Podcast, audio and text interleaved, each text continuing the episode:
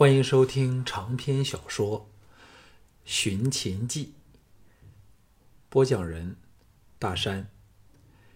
第二十一卷，第十一章：和尚监仓。经此一事，项少龙的身份大是不同。首先被安排搬离底层，到了中层，与四名家将同房，不用对着古明那几个狱者了。更重要是，谁都不敢再来惹他，又或言语上敢对他不客气。这并非纯因有凤飞的警告在前，而是因为有乌巡等前车之鉴，谁都不敢再开罪他了。在某一程度上，他成为了团内的英雄，使一向受惯张权、沙利和小玲姐三人的气焰者都大感痛快。在团内的斗争里，他反客为主，成了胜利者；但在逃亡大计上，他却是失败者。他当然不甘心就这么变到齐国去，但总不能在这种天寒地冻的时刻就跳河逃生啊！但对于应否在下趟登船登登岸时溜走，则仍有点举棋不定。吃晚饭时，仍没有人敢主动和他说话，但已有人肯和他点头为礼，神态较为友善。项少龙乐得清清静静。当大多数人都因避风回到舱内时，他独自一人坐在船尾一堆杂物上，呆看星夜下。大河两岸的景致，后方紧随着另三艘大船。他想起离开咸阳的娇妻爱儿越来越远了，又想起周良和英王的惨死，以及战士一个接一个在他身旁倒下去的惨烈情景，一阵凄酸涌上心头，难过的想放声大叫。李牧。使他尝到战败的苦果，但他却不能恨他，也生不出报复的心态。李牧说过的“将来在战场上相见，必不留情”之语，就像是在昨天说的，言犹在耳。他们已经在战场上拼个你死我活了。小盘对他的失踪是否既感失落，但又暗中称庆呢？说到底。项少龙代表的是小盘的过去，没有了项少龙，小盘才真真正正不用有任何顾忌的去当他的秦始皇。这个想法使项少龙深感战栗。小盘每天都在改变着。在中国的历史上，所有功高震主的人都没有好下场，除非抢了皇帝来做。在此事上，他已经非常小心，从不敢居功自满，但自然而然的，他就成了一个权力中心，可以左右左右小盘这个未来秦始皇的决定。他和小盘从小建立的关系，能否逃过这条功高震主的定律呢？正在深深思索时，一个温柔的女声在耳旁响起，说：“你在想什么呢？”项少龙从沉思中惊醒过来，别头一看，原来是权力大增的乐师之首云娘。他忙跳起来施礼。云娘移到他身旁，和他并肩而立，叹道：“是否因为船上的人都怕了你，所以你才要孤零一个人在这里看河景？大小姐和我在上舱看到你在这里。”她找我来问问你呢。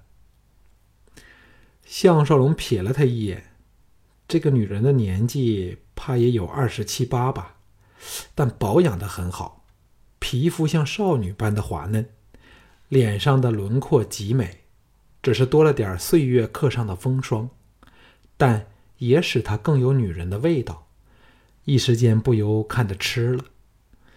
芸娘见他目光灼灼盯着自己，微笑说。只看你刚才侃侃而言的神态，便知你以前在信陵君府时有过一番风光了。想信陵君府食客三千，能为他驾车，该已是莫大的荣誉。现在谁都不敢小觑你了。项少龙想起信陵君和自己之间的恩怨，恩恩怨怨，虎目射出了伤感的神色。看得芸娘多年来平静无波的芳心剧烈颤动了一下，感到这个男人对她生出了强大的吸引力。项少龙见芸娘忽然避开了自己的目光，暗想：难道连他都怕了我吗？叹了一口气说：“人见人爱，又或者是人见人怕，两者究竟哪一种比较好呢？”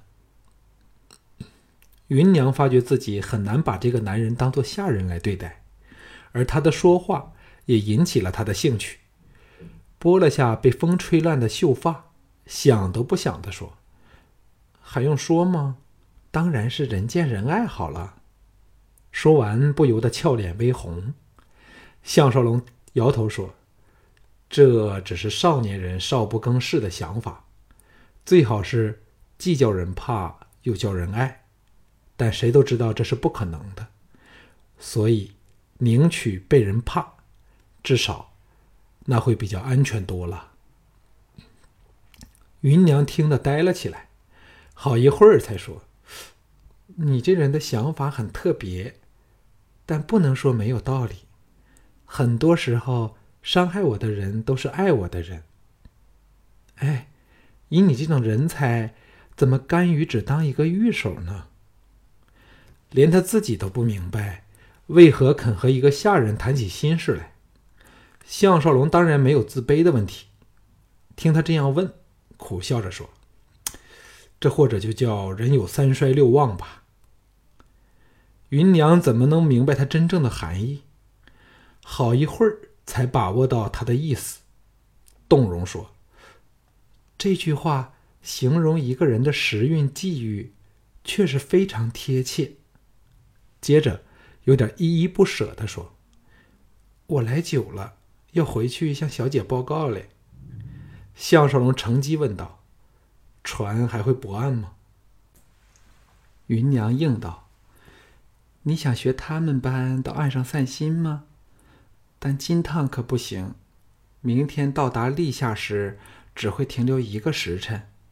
除了上岸办货的人外，其他人一律不准离船。”我走了，看着他摇曳生姿的背影，项少龙只好报以苦笑，只能寄望在下一个站停留的时候有逃走的机会了。次日，船舶码头时，项少龙来到甲板上，只见码头上满布从城中想来一睹凤飞风采的齐国官民。城守大人更亲自上船来，向这三大名机之首请安，使项少龙更是毫无逃走的机会。他已开始生出不耐烦之心。这艘船对于他来说，只是个开放式的和尚监狱。唯一安慰的是，经过这一段悠闲的日子，他的精神、体力都完全的恢复过来，人也比逃亡时好看多了。不再给人皮黄骨瘦的感觉。回房时，在苍狼与张全撞了个正着。对于后者怨毒的眼光，他只是一笑置之。他这时已和同房的四名家将混熟了，遂问起他们下一站船停之处。一个叫费纯的笑道：“沈兄在想娘们了。”这费纯。中等身材，那即是说，比项少龙要矮了整个头，相貌平庸，但性格随和，使人感到和他在一起很轻松。四名家将中，以他的年纪最大，刚好三十出头。另一名家将冯亮说：“大后天的翟城是临淄前的最后一站了，要耍乐就得把握时机，因为听说临淄物价高涨。”要玩儿，都轮不到我们嘞。冯亮是个二十来岁的小伙子，长得高大精壮，只比项少龙矮上两三寸。四个人中属他最有时间。另一名家将叫雷雷允，比冯亮还小上两岁，手脚长，形如猿猴，颇有性格，与上层的一个峭壁相好，颇为自负。对项少龙虽友善，但也带点妒意，闷哼说：“泡妞不一定要用钱吧？倒是看我的手段好了。”费纯和冯亮。立即起哄，三人闹作一团。项少龙想起二十一世纪时自己和队友小张、蛮牛、西豹等人的情景，心中洋溢着一片温暖。男人的话题总离不开女人和金钱，翟城可以说是最后一个溜走的机会。若到了齐都临淄，便危险多了。只是田丹的手下认识他的，便大有人在。最糟的是，他身为凤飞的御手，若整天载着他往来于权贵的府邸，暴露身份的机会大增，其中险况可想而知。所以，纵是跳水逃走，也绝不可能到临淄去。快要席地就寝时，敲门声响，一名婢子来找项少龙，说凤飞要见他。项少龙颇感受宠若惊，又是心中打鼓。不知道凤飞因何要纡尊降贵来见他，领路的峭壁有点眼眼熟，旋即想起正是那天喝止自己到船头去的刁蛮恶婢，遂说：“这位大姐怎么称呼？”婢子冷哼说：“问东问西的这么多话，待会儿见到大小姐，你最好守好规矩，惹怒了她，你就要吃不完兜着走。”项少龙被他一轮抢白。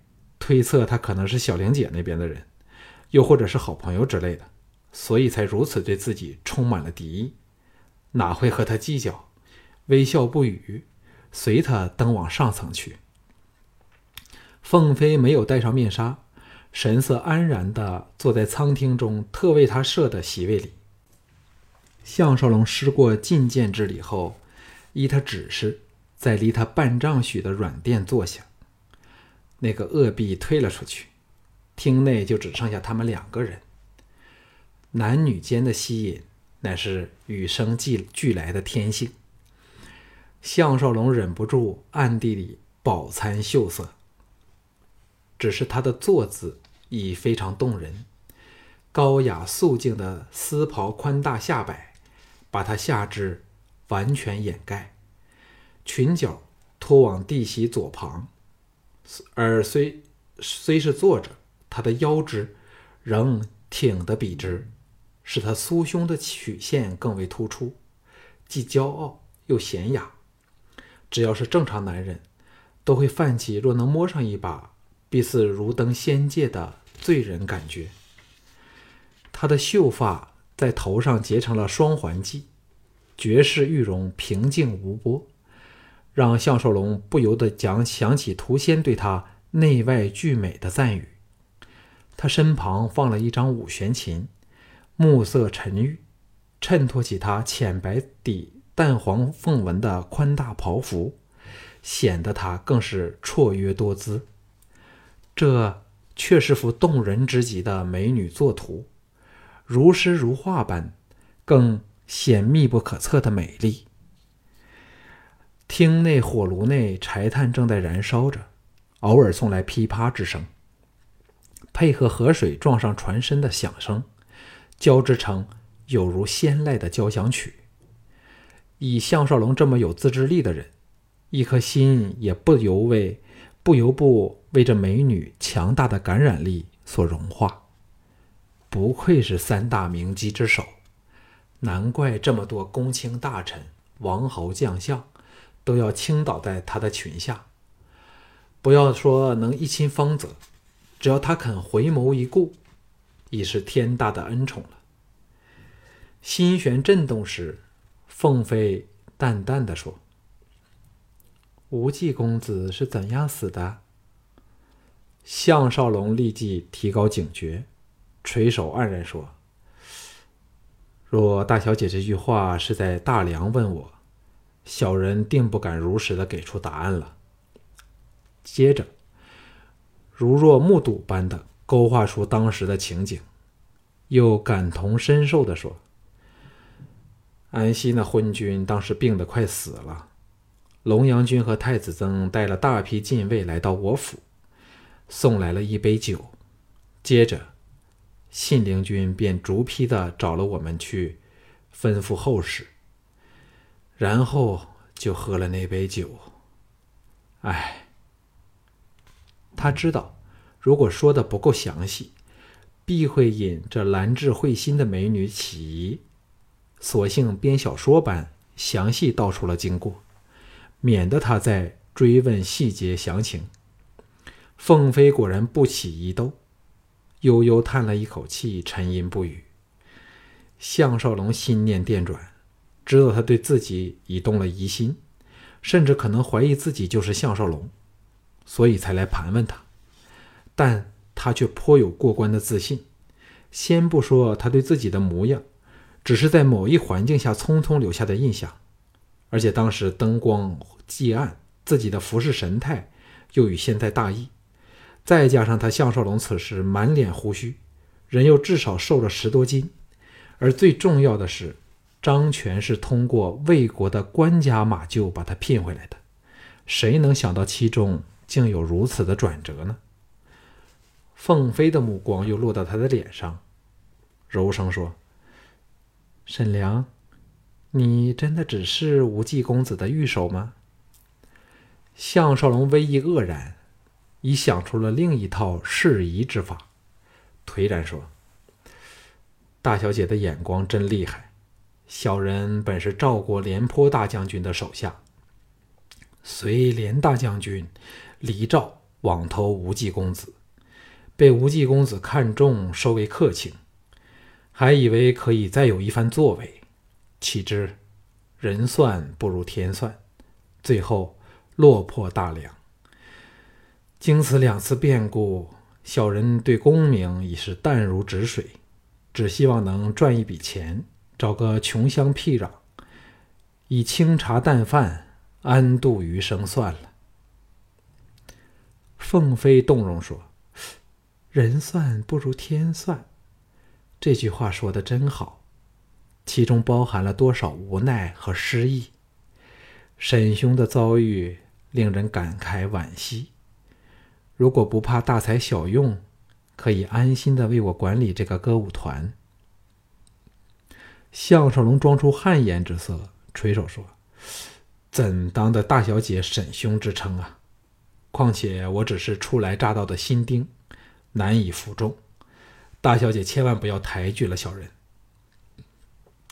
凤飞微笑说：“我周游列国，阅人无数，只看你抗而不屈，在大庭广众从容自若的神态，便看出你非是惯为奴仆的人。哎，你使我想起在咸阳遇到的一个人，若非张权能够肯定你的身份。”我就会认错人了。项少龙吃了一惊，装出大感兴趣的样，问道：“我是否长得很像他呢？”凤飞定神打量了他一会儿，眼中射出茫然之色，梦一般的说：“确有点相像，尤其是你的眼神儿。不过，现在就算没有张权的肯定，也知道你不会是他了。”因为钟某传来了消息，他已经安然回去。可笑，魏人差点把大梁都翻转了过来。原来只是一场误会，当然拿不到人了。项少龙立即醒悟过来，知道滕经两个人接到金家村送去的消息，清楚了他的处境，才故意放出烟幕，说他已经安反钟某，好叫敌人放弃追捕他的行动。这一招高明之极，例如，只要找像巫果那类身形酷秀他的人，加点易容法，远看去的确可以瞒过人。而唯一知道他到过大梁的龙阳君，则是有口难言，不敢把真相说出来。说到底，龙阳君的心仍然是向着他。在这种顺水推舟的情况下，也只好闭口不言，帮他一把。至于王宫密道的破绽，可能至今仍未被发现，又或者发现了，也该不会怀疑到他身上去，因为事情实在太超乎一般人的想象了。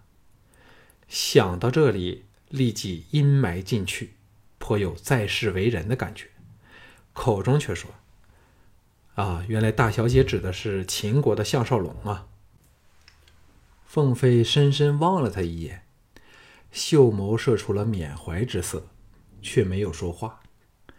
在这一刻，项少龙知道，凤飞对另一个自己生出了微妙的感情，大感荣幸。凤飞柔声说：“金汤到临淄，便完成了我游进各国都城的宏愿。之后，我打算把歌舞团解散。”返回南方，过点平淡的生活。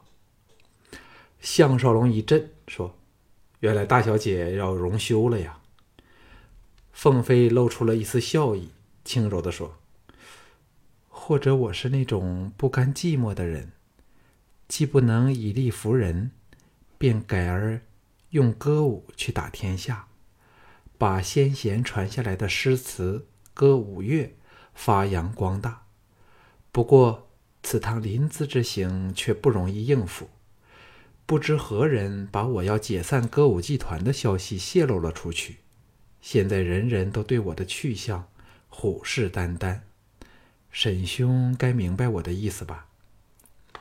项少龙不解地说：“既是如此，大小姐索性不去临淄，岂非一切都可迎而迎刃而解了吗？”凤飞淡淡的说：“漏了临淄，我又不甘心。何况人生就是要面对种种挑战的。若我临阵退缩，下半生难免深抱遗憾。”顿了顿，再说：“像你这种人才，可遇而不可求。不如我以自己的愿望和你的愿望来做个公平的交易。”假如沈兄能够保我凤飞安然离奇，不至沦为别人的姬妾，我便与沈兄二十锭黄金，使沈兄可安度下半生。项少龙头皮发麻，先不说他绝不肯到临淄去，就算鬼使神差令他到了那里，也只会唯恐不够低调。假如成了歌舞剧团的公开经理。终日面对应付田丹那类的齐国权贵，还要用尽手段周旋其间，好保凤飞的清白，那等于要他把脖子送上去给人宰割了。同时，他也明白到凤飞的处境：一天歌舞剧团仍在巡回表演，他仍可保着超然不可侵犯的地位；但如果舍下这个身份，那人人都希望他这朵鲜花。可以落往自己的榻上去了。这是一种微妙的心态。凤飞若能与所有人保持距离，才可以以这种孤芳自赏的姿态傲然独立。一旦要吸眼，那人人都猜他是身有所属，自然是群起争夺了。他的忧虑非是没有道理的，只好苦笑着说：“大小姐太抬举在下了。”这是绝不能应承的事儿，但问题是拒绝更不合理。看来只好狠下心骗他一次好了。心中矛盾至极。凤飞平静地说：“你若做不来，张全做得来吗？至少你是那种不容易被人收买的人，而对张全，我半分信心都没有。”又叹道。我们终是妇道人家，要应付那些像蝗虫般的男人，只能依靠你。项少龙皱眉说：“大小姐若能把解散歌舞剧团的事保持秘密，不是可以免去这些烦恼吗？”凤飞露出了伤感神色，哀然说：“我是故意透露给一个亲近的人知道，但又令他以为尚有其他人知道。”好试探他对我的真诚，现在终于清楚了。故而虽身陷险境，仍然觉得值得。项少龙一震，说：“是二小姐吗？”凤飞回复平静，点头称是，说：“他一直想取我之位而代之，在这男人当权的情况下，我们女子很难建立自己的事业。歌舞伎团已可算是艺术了。他一向屈居我下，自然想去我而后快了。”项少龙说：“那不如把歌舞伎团送给他算了。”凤飞道：“那牵扯到很多问题。我曾答应跟随我的人，当歌舞伎团解散时，就每人赠予一笔丰厚的遣散费。哎，谁都知道这种以色艺示人的活是干不长久的，有了钱后还不趁机隐退，所以。”董树贞，他只有设法在正式遣散前，与人合谋，把我从歌舞团赶走。顿了顿，续道：“事实上，你已帮了我一个大忙，使我能够逐走沙利。但现在，董树贞又拉拢张全，沈兄该明白我的处境吧？”项少龙是有苦自己知。但又不能不眼睁着眼说谎的答应他。那种矛盾和痛苦，实非任何笔墨所能形容的。他怎么忍心这么一个才华横溢、色艺双全的美女，受奸人所害，落到他不喜欢的人的魔爪上呢？